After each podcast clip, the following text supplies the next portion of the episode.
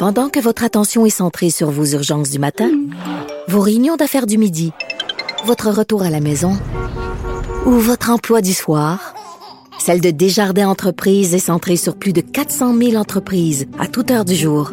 Grâce à notre connaissance des secteurs d'activité et à notre accompagnement spécialisé, nous aidons les entrepreneurs à relever chaque défi pour qu'ils puissent rester centrés sur ce qui compte, le développement de leur entreprise.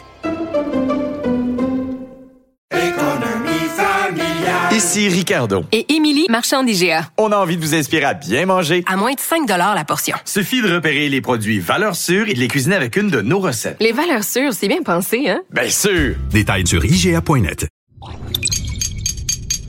Cube Radio. Sophie Durocher. Sophie Durocher. Sophie Durocher. Mon nom est Sophie Durocher. Sophie Durocher. Des opinions éclairantes qui font la différence. Cube Radio.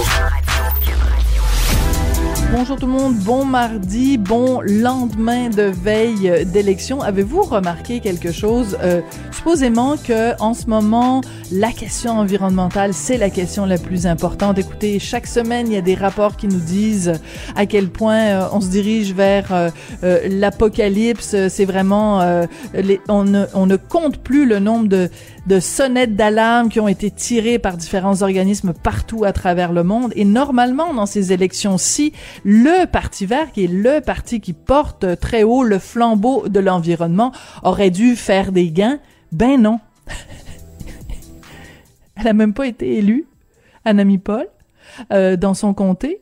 Euh, elle, euh, elle a fait perdre des voix à la cause environnementale. Je pense qu'il y a des gens ce matin qui doivent se poser de sérieuses questions. Est-ce que vraiment l'environnement vous tient tant que ça à cœur? Quand j'ai vu les résultats du vote du Parti vert, j'ai posé un très intrigué. Ben voyons donc. Avertissement. Cette émission peut provoquer des débats et des prises de position pas comme les autres. Vous écoutez Sophie Durocher. En ce lendemain d'élection, euh, plusieurs de mes collègues y vont d'analyse savante sur les résultats du vote. Un euh, des textes qui euh, attire le plus de commentaires sur le site du Journal de Montréal et Journal de Québec, c'est celui de ma collègue et amie Denise Bombardier. Un texte qui s'intitule, c'est peut-être aussi, ça contribue peut-être aussi à l'attrait de ce texte, Élection fédérale, un pays sans bon sens. Denise, êtes-vous en train de nous dire que le Canada, c'est un pays qui a pas de bon sens? Euh, oui, je suis en train de dire ça et je le pense de plus en plus parce que c'est un pays qui est atomisé. Il est atomisé à cause de l'orientation euh, très accentuée, parce que c'est évidemment, faut pas euh, parce que les, droits de l'homme puis le droit des individus versus les droits collectifs au Canada, c'est, je veux dire, c'est l'esprit de Pierre Elliott Trudeau. Mais comme je dis, son fils est allé beaucoup plus loin. Son fils a dit le Canada c'est un pays post-national. Nous n'avons pas, nous n'avons pas. Il a même, il a même fait des déclarations euh, à l'étranger où il disait que euh, dans son pays il n'y avait pas de, il n'y avait pas de, il n'a pas dit des valeurs communes, mais il n'y avait pas de choses. Chacun pensait ce qu'il voulait penser. Bien, on le sait d'ailleurs. Eh bien, ça, ça ne pouvait pas ne pas avoir de répercussions sur la façon de voter parce que euh, parce que c'est vrai que le bipartisme, hein, nous notre système euh, notre système euh, canadien, c'est le système du bipartisme, c'est-à-dire que un parti remplace l'autre et, ça alterne et à travers l'histoire, c'était beaucoup ça. Mais maintenant, ça n'est plus ça parce que les les les, les opinions les, les tierces partis, oui les tiers partis prennent quand même la ils, ils, peuvent prendre la balance du pouvoir. Et on l'a encore vu hier mais hier on l'a vu comme on l'avait vu et comme on l'avait vu euh, il y a deux ans. C'est que ça n'a pas ça n'a pas bougé. Tout le monde est en train de s'étirer euh, étirer les résultats pour dire oui mais ils ont eu un vote de plus ou un vote de moins. Ils ont pris ils ont pris 1% euh, de plus ou de moins. S'il y a quelque chose de changé il n'y a rien de changé. Mais il n'y a rien de changé. mais oui, mais mais mais ce que ce que je retiens de votre texte, Denise, c'est que ça a peut-être jamais été aussi apparent et aussi clair à quel point le Québec est une société distincte, à quel point le Québec est une société à part, à quel point euh, le, le, le Québec, parce que vous vous le dites, il y a le il y a Trudeau qui dit le Canada est un pays post-national et pourtant au Québec on n'a jamais été aussi nationaliste. Ce sont deux visions irréconciliable et on l'a vu plus que jamais. Mais c'est irréconciliable parce que nous croyons en certaines valeurs communes. Et ça, évidemment, le premier ministre Legault le répète. Nous avons des valeurs, ce qu'il appelle les valeurs québécoises, ce qui fait dire au reste du Canada que quand on a des valeurs québécoises, on est raciste. Parce que ces valeurs reposent effectivement sur la définition de, de, de sur, sur la sur la défense de la langue et de la laïcité. Ce que c'est une conception qui n'est pas anglo-saxonne. Mais il n'y a Hein? même pas de mot en anglais. Il y a même pas de mot en anglais qui ré- qui, qui décrit Euh, exactement parce qu'on dit secularism, euh, le côté donc séculaire, mais ça ne traduit pas exactement Non, ce qui est la laïcité. Oui, je le Oui. sais. Non, non. Ça, nous vient, ça, de l'esprit de- des- philosophes des Lumières euh, et, que, la France a appliqué après. C'est le principe de la laïcité, de la séparation de l'Église et de l'État et de la neutralité de l'État par rapport à toutes les, reli- à- à toutes les religions qui existent et qui, euh, et qui continuent d'exister parce que les gens ont le droit d'avoir la religion qu'ils veulent, mais, ce n'est- mais on ne peut en aucun cas, euh, je veux dire, euh, créer des, des institutions qui, qui reconnaissent ces différences à l'intérieur de, de, des institutions de l'État. Et nous, on va pas très loin là. La loi, la loi, ça empêche simplement les policiers, les, les, les, les, policiers et, et, et quelques, quelques catégories, hein, ces trois catégories, les enseignants, d'a- d'apporter un voile pendant qu'ils travaillent. hein. Et pas juste le voile, hein, c'est tous les signes religieux. Je tiens à le souligner parce qu'il y a beaucoup de gens, en effet, qui accusent euh, la loi 21 de ne viser que les femmes euh, musulmanes, mais c'est autant la kippa, euh, c'est le turban, c'est la croix autour du Oui. cou, c'est tout signe religieux. Denise, il y a beaucoup de gens ce matin qui disent ça n'a servi à rien. Vu qu'on a le même résultat à peu de choses près, ces élections n'ont servi à rien. Et si, au contraire, et si, au Mais contraire, des- ces élections avaient servi à quelque chose, Oui, c'est de ça à montrer montrer, Sophie, ça le à vrai visage que nous du Canada anglais. Nous sommes complète- ce que j'ai écrit, c'est que nous sommes atomisés et qu'il va toujours avoir des partis qui vont prendre la balance du pouvoir. On s'en va sans avoir transformé le- le- la mécanique électorale, parce qu'on n'a pas, on n'accepte pas d'ailleurs, il y a beaucoup de résistance au Québec au fait de, changer, d'introduire des éléments proportionnels.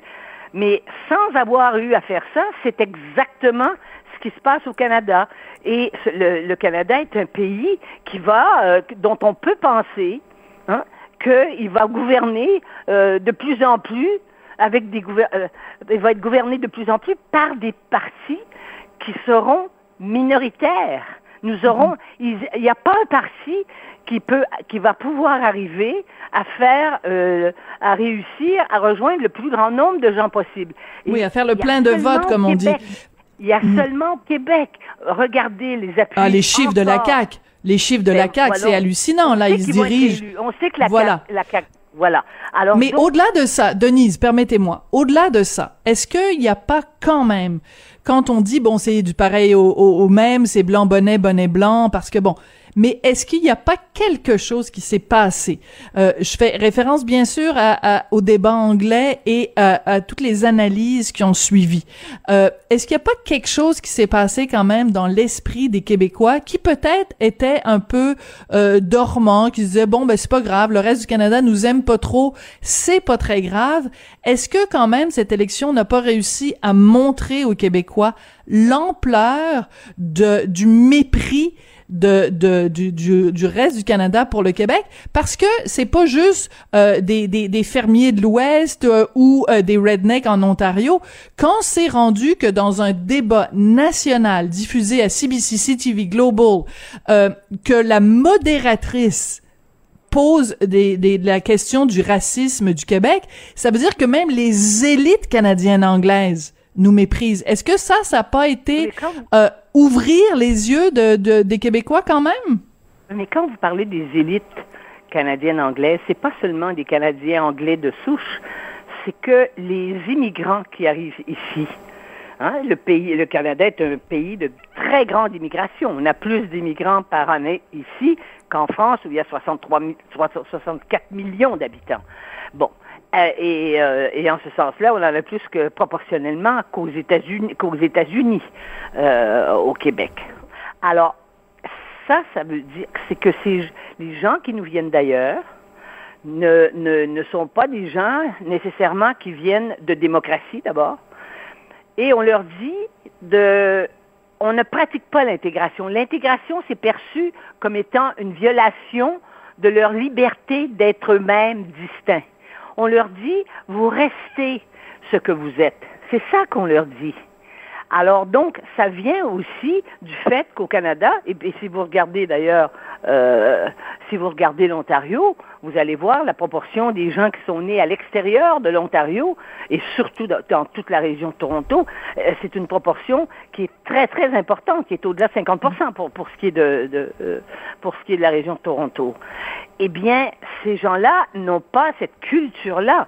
Je veux dire, et eux, ils défendent et ils profitent au Canada de cette vision post-nationale et multiculturelle pour maintenir leurs leur différences.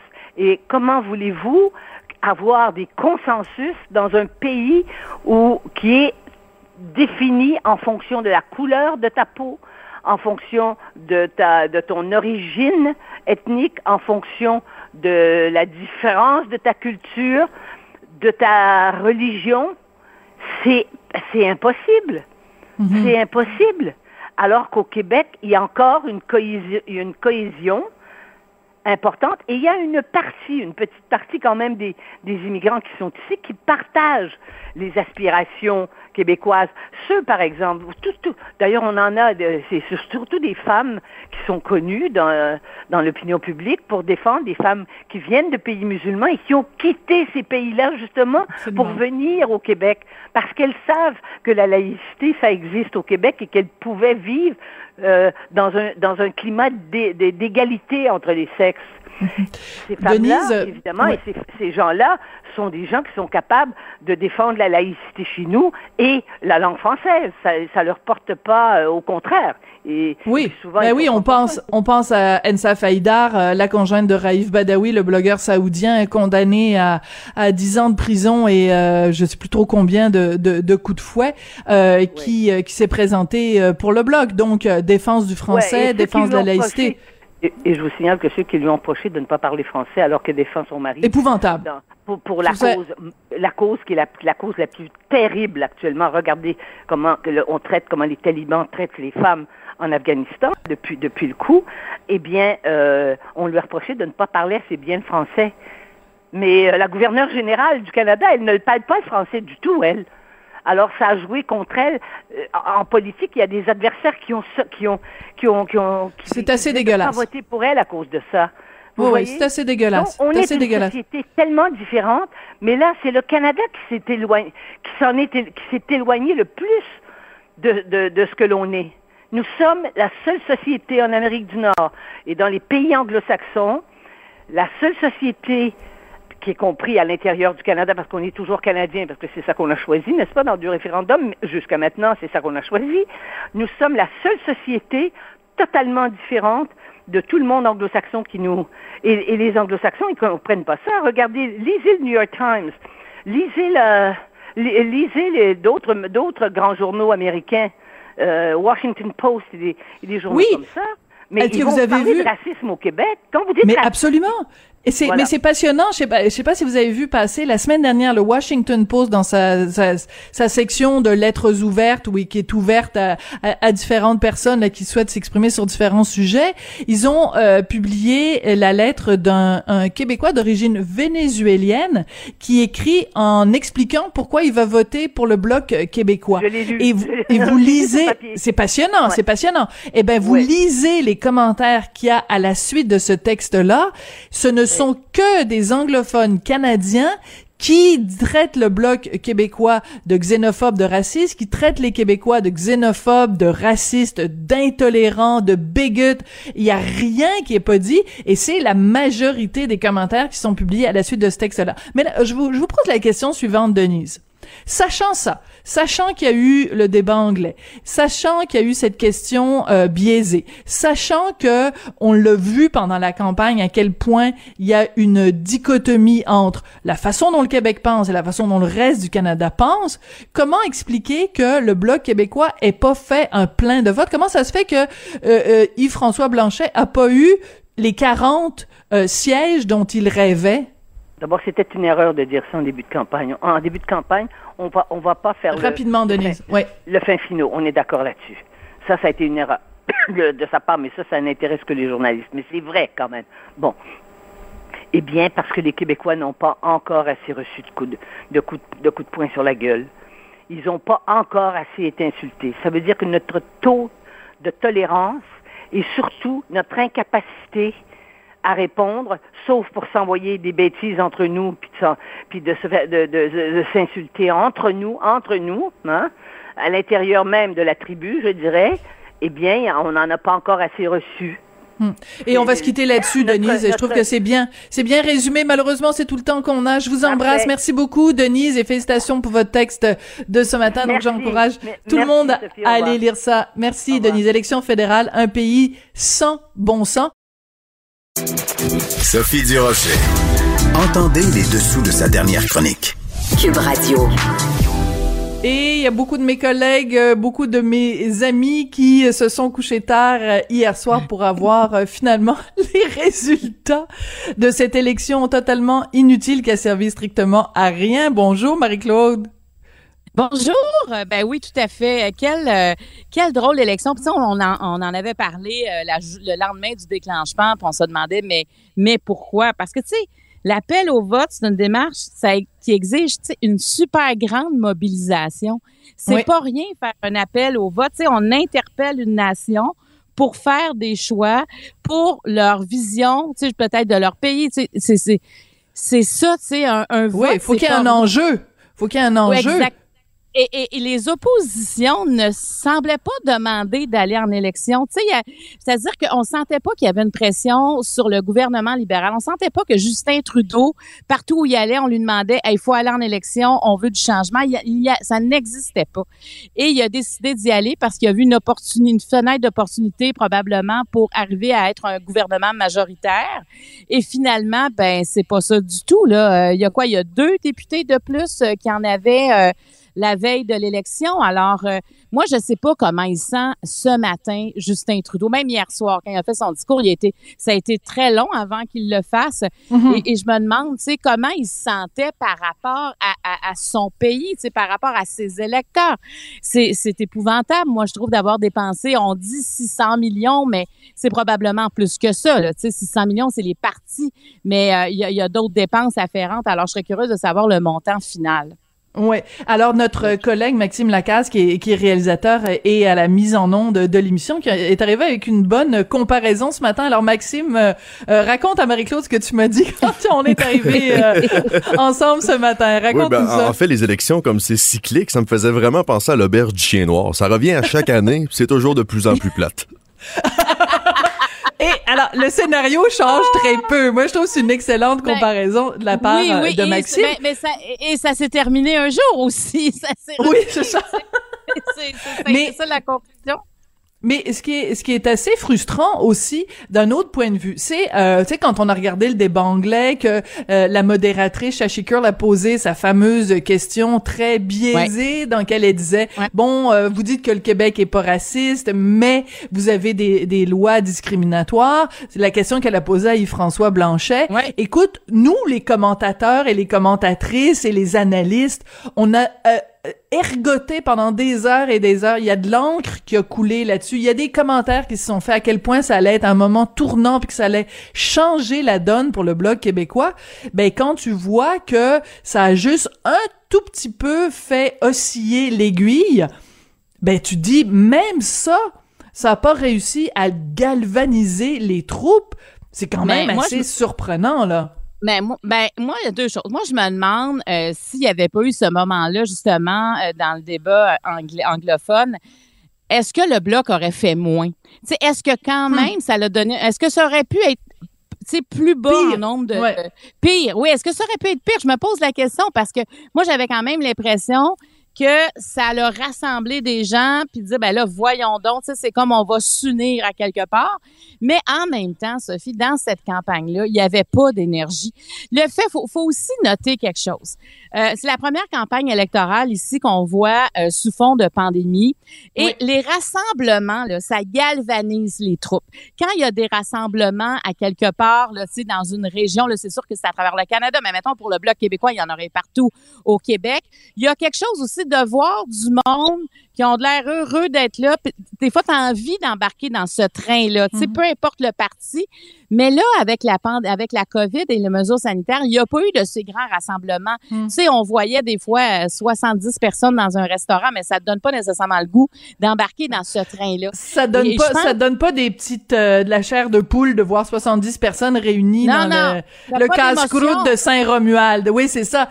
Mais, Ben euh, oui. mais, mais et, et, et on le sait, je veux dire, la politique, c'est, c'est de l'émotion, là. Je veux dire, t'as beau parler aux gens euh, de façon rationnelle, euh, des fois, c'est juste un, un, un déclencheur émotif qui va faire que les gens vont basculer d'un côté et de l'autre. Oui, Je, je sais pas c'est si des perceptions. Voilà. Et donc, euh, hier soir, je sais que toi, tu t'es couché très tard parce que tu as vraiment écouté ça jusqu'au bout. Moi, je suis allée me coucher à un moment donné. Et euh, mais par contre, toute la, la- le, le début de la de la hum, soirée électorale, euh, je écouté avec mon fils. Mon fils qui a 13 ans. Et c'était la première fois que parce que bon il y a deux ans écoute il y avait 11 ans là la politique ça y passait huit pieds par-dessus la tête. Mais à 13 ans 13 ans et demi tu commences à t'intéresser à ces questions là et écoute il est arrivé à deux reprises où euh, Pierre Bruno annonçait en direct à des candidats qui étaient interviewés euh, à, à TVA LCN euh, il leur annonçait live si je peux m'exprimer ainsi qui venait de remporter. Et les gens étaient émus. C'est arrivé à Pablo Rodriguez, c'est arrivé euh, à Alain Reyes. Et mon fils, et ça l'a touché. Il disait, maman, ils ont l'air tellement contents. Et, et je trouvais ça chouette d'écouter ça avec mon fils parce que je me disais, il vient de comprendre quelque chose. Il vient de comprendre pourquoi il y a des hommes et des femmes qui font des sacrifices humains énormes au détriment de leur famille, au détriment de leur temps personnel pour s'engager en politique. C'est pour ce moment-là. C'est pour le moment où tu sais que tu as remporté tes élections, où tu salues l'équipe qui a travaillé pour toi. C'était extrêmement émouvant.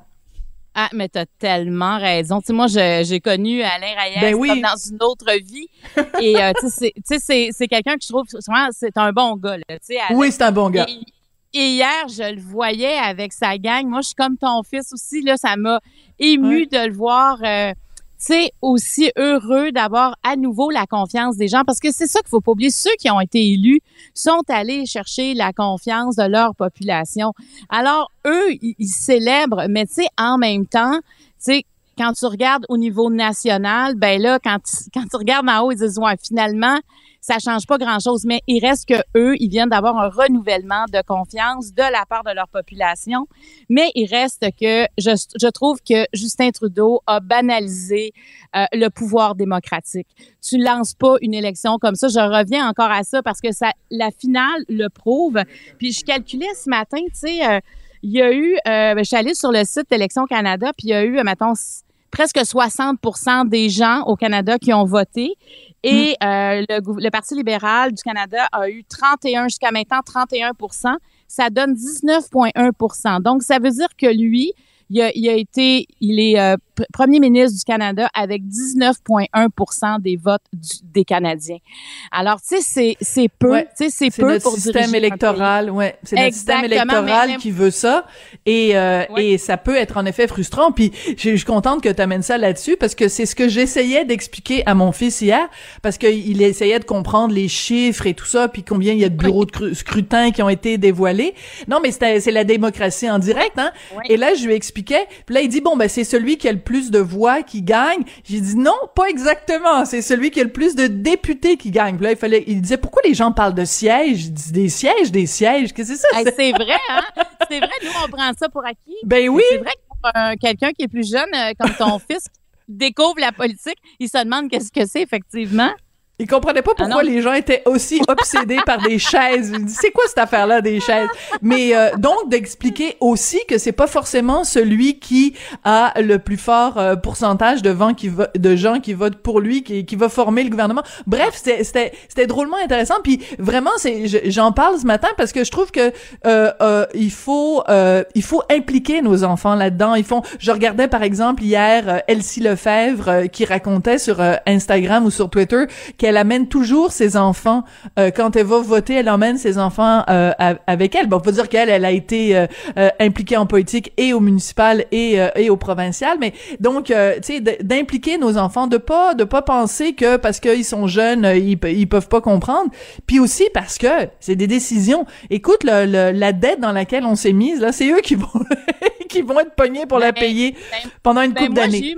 J'ai eu mon- petit moment d'émotion hier parce que euh, moi, je suis allée voter euh, avec ma mère et ma fille. Et Ah, c'était la première fois histoire. que Juliette. C'est la première fois que Juliette votait.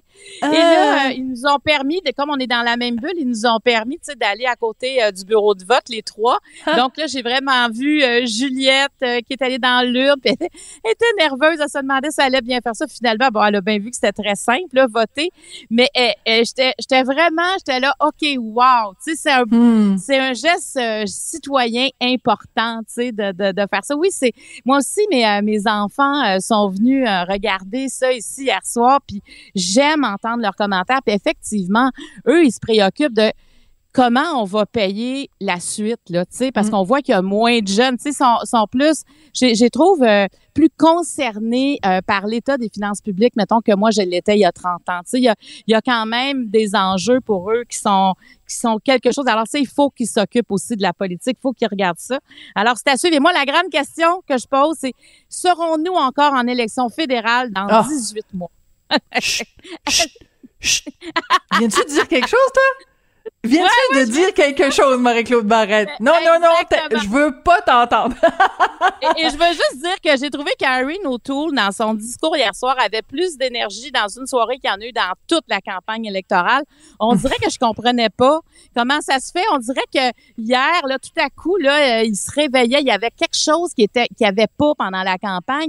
Il, il, il avait l'air plus d'un combattant hier. Je me disais, OK, ça, ça arrive la dernière soirée quand même. Là, c'est arrivé, mais je veux dire, il y avait quelque chose euh, de particulier. Alors peut-être que ce sera les partis d'opposition qui, vont, qui voudront une élection dans 18 mois, mais je pense que la prochaine fois qu'on va aller aux urnes, ils vont s'assurer que les que l'ensemble des Canadiens ont envie de voter. Et puis, quand Oui. on dépense des millions et des millions et des centaines de millions, ben, sais, à un moment donné, on peut pas faire ça tout le temps. Là. Ça, même là, ça n'a aucun bon sens qu'on revienne presque comme avant, après avoir... Tu as commencé en disant que ça avait rien donné, puis c'est exactement ça, malheureusement. Ouais, c'est ça. Écoute, euh, il y a un sujet que tu m'as amené, puis je suis contente que tu me l'aies amené parce que moi, je suis pas vraiment une fille de sport, mais dans ce cas-ci, ça dépasse largement Ouais. le sport. Jonathan Drouin, donc euh, joueur de hockey, l'attaquant du Canadien, qui s'est confié euh, à deux réseaux, à TVA Sport et à RDS, sur son absence euh, au jeu plus tôt euh, cette année. Et euh, il est très courageux parce que ça a à voir avec la santé mentale. Exactement. Et, moi, je peux te dire que j'entendais beaucoup de partisans lors des, des séries parce qu'il était pas là. Il a quitté euh, le 21 avril, c'était son dernier match. Après ça, bon, il a quitté pendant l'entraînement le 23 avril. On l'a jamais revu. Puis il y en a beaucoup qui disaient, ben voyons comment ça se fait. Il est dans son salon. On aurait besoin de lui pendant, euh, pendant les, séries. Qu'est-ce qu'il fait? Parce qu'il y a, y, a, y a un gros tabou, puis lui, euh, on se doutait quand même qu'il y avait probablement un, un problème de santé mentale. Il y avait aussi des rumeurs qu'il serait peut-être en désintoxication parce que il a tellement quitté rapidement. Et finalement, il, il a, il a vraiment euh, dit à- aux, aux deux journalistes qui l'ont interviewé, il n'y a jamais eu de réhabilitation, il n'y a jamais eu de désintox. J'ai des problèmes d'anxiété qui m'empêchent de dormir. Imagine, là, tu sais, c'est- c'est de l'anxiété sévère. C'est énorme. Et là, et là, finalement, tu sais, il disait le dernier match qu'il a fait le 21 avril, il n'avait pas dormi depuis deux jours. Fait que là, à un moment donné, il s'est dit, mon corps ne suivait plus ma tête. Il a fallu qu'il se rende à l'évidence. Ça fait, ça faisait plusieurs années, là, qu'il savait qu'il y avait des problèmes. Mais là, il a accepté de demander de l'aide professionnelle, de psychologue pour être capable de régler, ben de régler, tu sais, l'anxiété, ça se règle jamais complètement, mais d'avoir des outils pour gérer cette anxiété qui devient envahissante. Je recevais David Goudreau euh, euh, la semaine dernière à, à, mon émission et il m'a dit, je viens d'accepter mon diagnostic d'anxiété généralisée. Ça fait Ah, quatre ans ouais. qu'on voulait lui annoncer. Il ne voulait pas l'entendre, ce diagnostic-là, parce que c'est des diagnostics qui sont sévères et, et tu dois apprendre à vivre avec.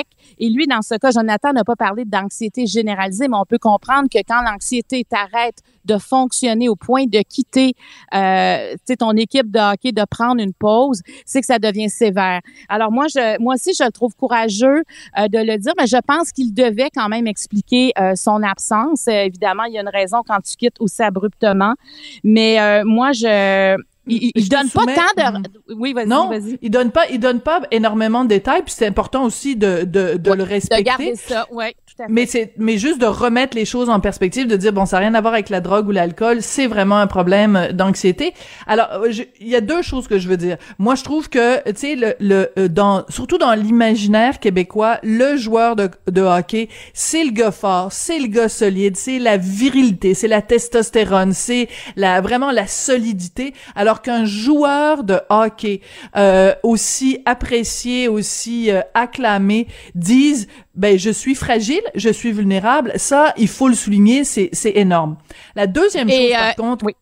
La deuxième chose, juste euh, juste là-dessus, que je veux dire, c'est que lui, il a la chance entre guillemets de faire partie. Bon, d'abord, ils sont ils sont ils sont ils sont très bien payés évidemment les joueurs euh, de hockey, et il a la chance de faire partie d'un organisme qui est le Canadien, euh, qui euh, donc le prend en charge. Donc, il peut quand il dit j'ai besoin de voir un psy, dans les jours qui suivent, il y a un psy.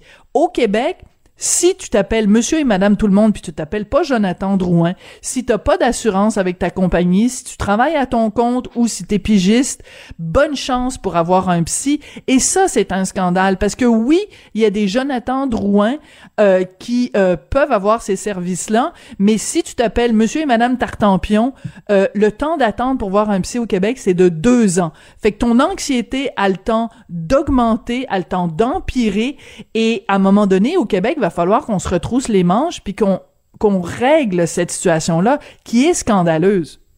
Ah, mais absolument, c'est ce que je m'en allais dire aussi, parce que, la- les psychiatres, c'est la même chose, c'est encore un délai plus long, et c'est eux qui prescrivent la médication, les, les psychiatres. Alors, oui, c'est un problème, parce que quand on frappe le mur, c'est tard. Tu sais, il faudrait consulter avant, mais qu'un homme le manifeste comme tu l'as décrit, euh, moi, je pense que peut-être que ça va permettre à d'autres hommes d'en parler, parce que c'est ça qu'il faut. Puis il parle de tout le soutien que chaque membre de l'équipe du Canadien Oui, lui a offert. Oui, c'est touchant parce qu'on sent que ça, ça l'a beaucoup aidé. Puis je pense que dans là, d'en parler ouvertement aussi, ça va calmer. Parce qu'on on comprend que l'anxiété aussi, c'est là, il y a beaucoup de pression aussi avec la pandémie, les mesures pour plusieurs. Ça, c'est comme la pression de trop où on s'écroule, mais n'importe quoi dans notre vie peut, peut se passer, peut être la, la, la goutte qui fait déborder le vase, mais il faut pas attendre d'être rendu là, mais il faut en parler. Puis je pense que l'insomnie, dans son cas, est un symptôme important parce que Mhm. l'insomnie mène à plusieurs choses. Alors, ben, je,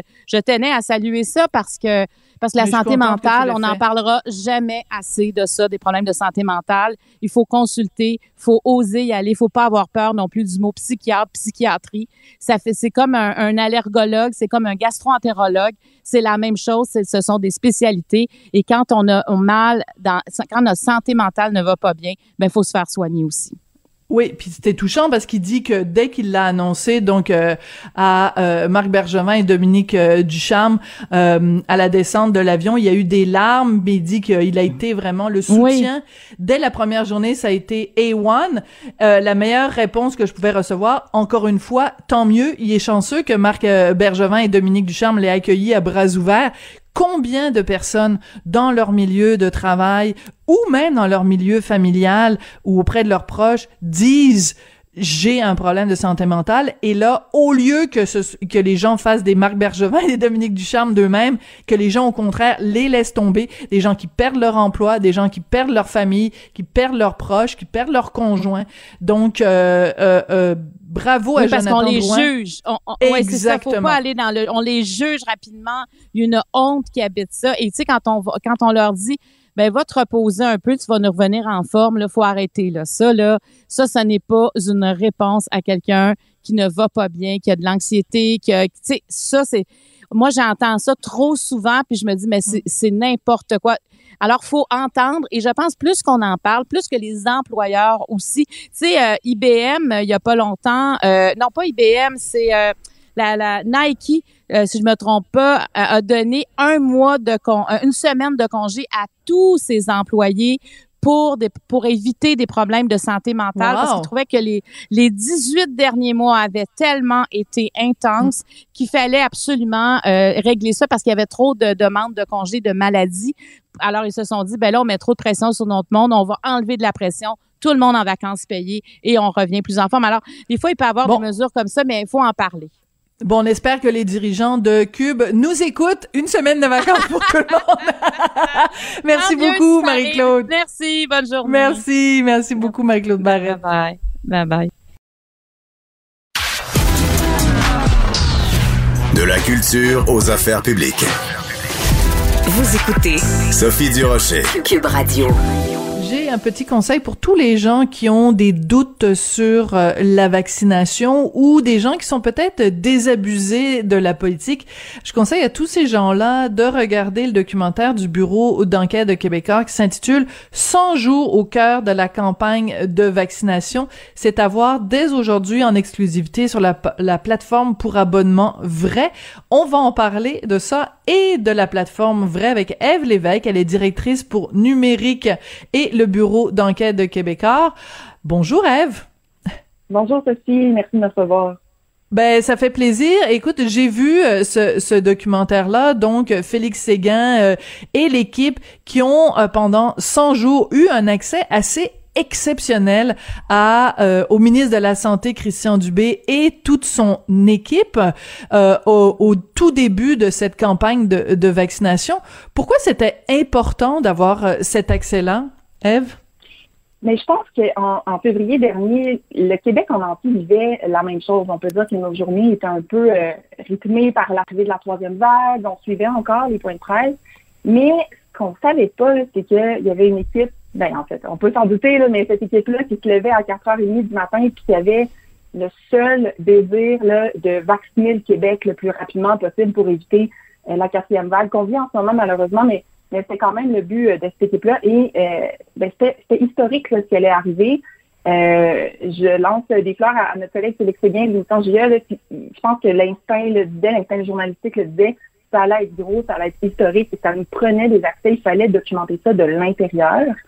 et ça nous donne accès, mon Dieu, je pourrais dire, on, on, dirait qu'on est un peu un petit oiseau, et Sophie, vous l'avez vu, on dirait qu'on est un peu un, petit oiseau sur le bord d'une fenêtre, qu'on assiste à ces réunions-là, puis qu'on se dit, OK, c'est comme ça que ça s'est décidé. C'est pour ça que ça s'est arrivé comme ça. C'est pour ça que quand je me suis rendue me faire vacciner au stade olympique, ça s'est passé de cette façon-là. C'est qu'il y a une équipe, un petit noyau, ils sont, sont pas nombreux, vraiment pas, qui a travaillé d'arracher pour réussir à mettre ça en place. Et on comprend beaucoup mieux d'où viennent les décisions euh, grâce à ces accès-là. Alors, ce qui est intéressant, c'est que je regarde par exemple justement sur son compte euh, Twitter, Félix répond à différentes personnes qui disent "Oh mon Dieu, bravo pour le documentaire et tout ça." Et euh, Félix lui-même dit euh, que euh, il en a appris sur la politique. Pourtant, c'est un féru de politique. Hein, ça fait des années qu'il couvre, qu'il couvre ça, qu'il s'intéresse à ça.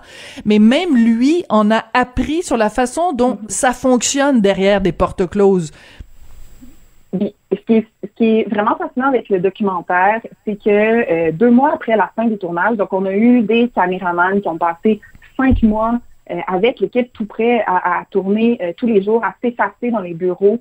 Bref, ce qui fait que c'est des moments sans filtre. Deux mois après la fin du tournage, on a assis en entrevue intime des membres clés du cabinet, donc je pense au, ministre évidemment, Christian Dubé, et à sa garde rapprochée, pour leur demander réellement qu'est-ce qui se passait dans leur tête au moment hum. où on était là. Et, c'est là où on a accès à, je dirais, au deuxième niveau de profondeur, si on veut. Euh, ces gens-là se regardent vivre les cinq mois les plus intenses de leur carrière. Euh, c'est une jeune équipe. Euh, c'est une équipe dynamique qu'on n'aurait jamais pu se douter que c'était ces jeunes-là qui étaient derrière derrière le ministre à, ces moments-là. Et effectivement, ça nous permet d'avoir un accès à, à, à, à leurs connaissances, à leurs aux raisons pour lesquelles ils ont pris ces décisions-là, euh, quelles, quelles données il y au moment où ils ont pris les décisions aussi? Euh, ce qui est assez nouveau là, au, au cabinet du ministre, justement, c'est euh, c'est l'arrivée de ces tableaux dynamiques qu'on a vus à quelques fois là, dans les points de presse. Et, euh, et ça, c'est grâce à cette équipe-là euh, de jeunes qui, qui, ont, mis ça en place finalement. Donc oui, je pense qu'on en apprend beaucoup parce qu'on apprend aussi à travers les yeux de, Christian Dubé, qui est un pédagogue, on va se le dire, là, il prend le temps d'expliquer les choses et, pourquoi il prend telle ou telle euh, décision. Puis ça, euh, puis ça c'est assez précieux, je pense, pour les Québécois de voir un peu comment ça se passe quand, justement, quand ces décisions historiques-là sont prises. Oui. Alors, ce qui est euh, euh, fascinant, c'est euh, quand tu disais tout à l'heure, c'est comme un- on, on sent comme un petit oiseau là qui euh, qui observe euh, ça. C'est euh, les caméramans qui sont qui ont été sur place. Puis je pense que ça vaut la peine de donner leur nom. Martin Beaulieu, Kevin Crane Desmarais.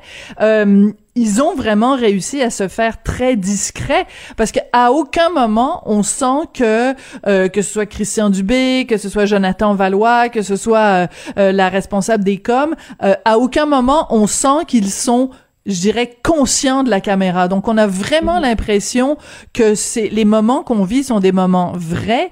Et en particulier à un moment donné Christian Dubé doit prendre euh, le téléphone pour euh, offrir ses condoléances au conjoint d'une dame qui est morte après avoir eu euh, le vaccin après s'être fait vacciner. Et tu peux pas c'est pas un comédien là c'est pas un, c'est pas un professeur de théâtre Christian Dubé là. Son émotion est réelle. Et euh, si les les caméramans avaient été plus invasifs on n'aurait pas eu ce moment-là. Euh, Christian Dubé aurait pas euh, éclaté ou se- aurait pas été fragile de la même façon si euh, si la- les caméras avaient été plus intrusives tu vois? Mhm, absolument. Et ça, c'est vraiment un, un travail euh, qui, euh, qui mérite d'être souligné, effectivement, parce que on, on- c'est des années d'expérience. Je pense à, Martin Beaulieu qui documente euh, ce qui se passe à l'Assemblée nationale depuis plusieurs euh, années.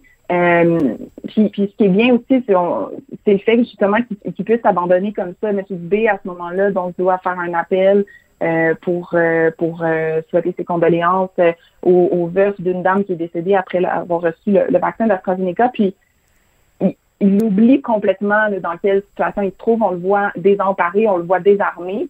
Puis je devrais dire que même lorsqu'il revient sur cette euh, période-là, sur Oui. ce, ce- ce- ce- ce moment-là particulièrement en entrevue, il est encore autant ébranlé. Euh, On Hmm. remarque un homme qui, qui, qui se connaît très bien, je pense, il dit « je personnalise les situations ». Si vous écoutez, lorsque vous écouterez le documentaire, vous allez l'entendre. Il dit « je personnalise les, les situations » et il n'est pas capable de revenir sur ce moment-là. Euh, je pense que c'est assez, euh, ouais, c'est un moment vraiment touchant ça. Puis effectivement, on le voit, il cherche, il, il se lève, il, regarde un peu partout, il sort de la salle, il revient. On a l'impression qu'on, c'est ça, c'est une caméra cachée, mais non, il y avait vraiment quelqu'un derrière la caméra qui a su s'effacer. Oui, alors habituellement les caméras cachées, on les utilise pour euh, les méchants, Exact. pour euh, pour dire. Oui c'est ça pour dire et voici ce qui se passe derrière les portes closes et on va euh, euh, dénoncer euh, les méchants qui qui mais là euh, c'est le contraire. C'est pour montrer à quel point ça a été une une mobilisation de de de chaque instant. Euh, toi, Eve, en tant que, responsable justement euh, au bureau d'enquête, euh, euh, qu'est-ce que qu'est-ce qui t'a le plus troublé? C'est-à-dire que en fait, quand on prend la décision, on contacte évidemment le ministère en disant bon, on vous propose ça de vous suivre. On a une idée en tête de ce qui va se passer. Entre l'idée que vous aviez en tête et le rendu à la fin, qu'est-ce qui a le plus qui t'a le plus déstabilisé, disons? Je pense que ce qui est le plus surprenant, euh, c'est probablement parce qu'en tant que journaliste, on s'attend justement à avoir accès à des prises de bec un peu plus intenses. Euh, je pense que euh, je m'attendais aussi à ce que ça brasse pas mal plus au cœur euh, du cabinet. Il y a des décisions pas faciles qui se sont prises. Il y a des, ça on, le- on le voit dans le dans le dans le, le tournage brut si on veut. là. Il y a des moments difficiles, il y a des discussions qui sont assez euh, intenses, mais on, lève très rarement la voix. C'est fait dans un climat qui est extrêmement sain. Puis ça, c'est assez spécial pour moi. Ça m'a vraiment frappé. Puis on a demandé aux gens, justement, je pense à, à Mylène Dallaire, qui est responsable des communications auprès du ministre, Marjorie Côté-Boileau aussi, qui est responsable des, des communications, conseillère politique, Sarah Maude euh, Boyer-Gendron, à qui on a demandé cette énergie-là, ça se passait comment? Mais il y a des fous rires. Il y a des moments légers, il y a des moments où on, on, on, on se dit qu'on s'apprécie, il, y a des- il y a des discussions difficiles, mais on se dit les vraies affaires. Puis ça, pour moi, c'est assez frappant, je dirais. Euh, puis on a dû composer avec ça. Je m'attendais à avoir quelque chose un peu plus, euh, on appelle our news, si on veut. Donc plus euh, plus direct, plus plus cru, mais finalement ça donne quelque chose qui est assez humain, qui qui est pas du tout, qui, qui remet pas euh, la place de personne en question. là. On a vraiment, c'est vraiment pur et, et assez candide là, comme euh, comme postulat. Alors, parle-moi un peu de cette capsule-là, les, les trois entrevues avec les trois jeunes femmes dont, dont tu viens de, de nous parler, parce qu'on a tellement entendu la politique, c'est un boys club, euh, c'est entre les mains d'hommes euh, hétéros, blancs, de plus de 50 ans. Mais là, c'est- ces trois jeunes femmes-là sont vraiment elles qui sont au, au, au cœur, là, vraiment, de, de, du ministère de la Santé, puis au cœur de cette campagne de vaccination. C'est fascinant, ça. Oui, oui, oui, exactement. À travers le documentaire, on en découvre deux d'entre elles. Euh, demain, sur euh, le 24heures.ca, sortira donc une capsule dans laquelle on découvre euh, ces trois jeunes femmes qui ont la trentaine à, peine et qui occupent des postes clés au cabinet. Ce sont des, des gens qui travaillent très près du directeur de cabinet, Jonathan Valois, qui est vraiment allé chercher une équipe jeune. Euh, je pense que c'était assez voulu. Euh, puis on remarque qu'il y a quand même ce clash-là entre justement une garde qui est un peu plus euh, âgée, puis ces, ces jeunes-là, ces jeunes femmes-là. Et euh, elles sont assez claires, là. On- elles ont reçu la confiance pour faire leur travail. Elles ont les coups des franges. Puis on peut pas s'en douter, nous, quand on écoute le point de presse, mais la personne qui écrit les discours du ministre B, c'est Mylène Dallaire, donc une jeune femme euh, de Québec qui, euh, ben, qui, qui challenge le ministre sur plein de choses, sur plein de sujets, qui pratique les points de presse avec lui, qui lui dit un peu comment ça devrait sortir pour que ça soit clair. Euh, même chose pour Marjorie Côté-Boileau, qui est son attachée de presse, euh, avec qui les journalistes travaillent quand même assez régulièrement, euh, qui, qui dirige un peu et qui, challenge aussi le, le ministre Dubé sur plein de choses. Et puis Sarah Maud, qui, euh, qui est là aussi, puis elle, avec sa flamme, avec, elle- elle- on sent vraiment qu'elle a une flamme euh, politique là, qui brûle en dedans d'elle. Elle est là pour les bonnes raisons. Puis euh, c'est assez fascinant justement de voir ces, ces jeunes femmes-là qui ont occupé des fonctions stratégiques là, parce que les communications qui sortaient du ministère de la Santé, les tableaux, les tweets, etc., c'est un peu ce à quoi on s'est accroché durant les derniers mois C'est vrai. euh, pour apprendre des, des choses. pour et, et, et si ça n'avait pas été clair, si on aurait on aurait tous été fâchés, je pense que les Québécois auraient été, mais là, qu'est-ce que ça veut dire ça? Qu'est-ce que ça veut dire ci? Les gens qui ont rendu ça accessible, peut-être, c'est vraiment ces femmes-là euh, au, au cœur là, du cabinet du ministre. Oui, c'est vraiment euh, fascinant. Donc, euh, Eve, euh, cette euh, cette plateforme vraie, parle-nous-en un peu. Euh, J'ai envie de te lancer euh, en te posant la question qu'est-ce que ça mange en hiver, ce vrai? c'est la nouvelle plateforme de contenu que je- on pourrait dire réalité de Vidéotron. Euh, donc, on, on y retrouve des, à la fois des documentaires, des docu-réalités, puis même des télé-réalités. Puis, je dois dire que euh, l'offre de contenu est vraiment touffue. C'est intense. Euh, c'est du contenu québécois, c'est du contenu en français euh, pour la, la, la majorité. Et, et, et- c'est sûr que je vais prêcher pour ma paroisse, mais le documentaire, c'est une fenêtre sur le Québec. C'est des fenêtres sur le Québec, en fait. Et il y, a, des documentaires euh, sur cette nouvelle plateforme-là, vrai, qui est accessible à partir soit de cube.ca ou euh, d'Elix en ce moment. Euh, si vous avez Elix, c'est possible de s'abonner. Les documentaires sont excellents, sont, sont bien ficelés. C'est vraiment des histoires qui nous tiennent en haleine, finalement. Euh, je pense euh, je pense à De Ferme, qui, est- sur la, la- la plateforme en ce moment, qui, est une série documentaire sur les agriculteurs du Québec. Puis je pense aussi à toute l'offre du bureau d'enquête qui est maintenant disponible sur Vrai, qui est là, euh, des documentaires sur des sujets de société qui ont fait débat, dans lesquels on apprend énormément de choses. Fait que, ouais, non, c'est vraiment une super belle plateforme. C'est du contenu sur demande, c'est possible de, de binger, si on veut, en guillemets, donc de, de consommer les contenus sans limite, sans De télévorer. Si on veut. De télévorer, Oui, merci. de télévorer, Eve, tu vois, euh, c'est ça, c'est bon, euh, dévorer, dévorer des émissions euh, de télé euh, de façon euh, compulsive. C'est un des rares cas où euh, la compulsion a bien meilleur goût. Euh, ben écoute, merci beaucoup, euh, Eve, ça a été euh, un plaisir de te parler. Puis euh, encore une fois, félicitations à toute l'équipe. Là, c'est vraiment euh, absolument passionnant et euh, je pense que ça va réussir à convaincre euh, beaucoup de gens.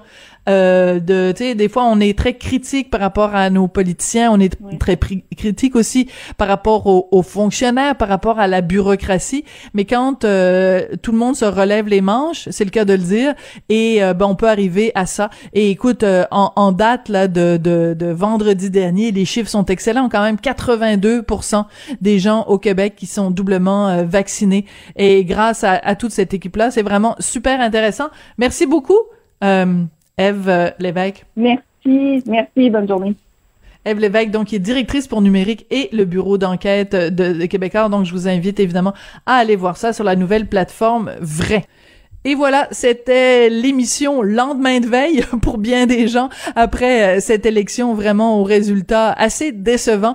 Merci beaucoup d'avoir été là. Vous, vous êtes jamais décevant. Merci à Maxime Lacasse à la mise en onde, à la réalisation. Merci à Florence Lamoureux et Luc Fortin à la recherche. Je vous embrasse puis je vous dis à demain.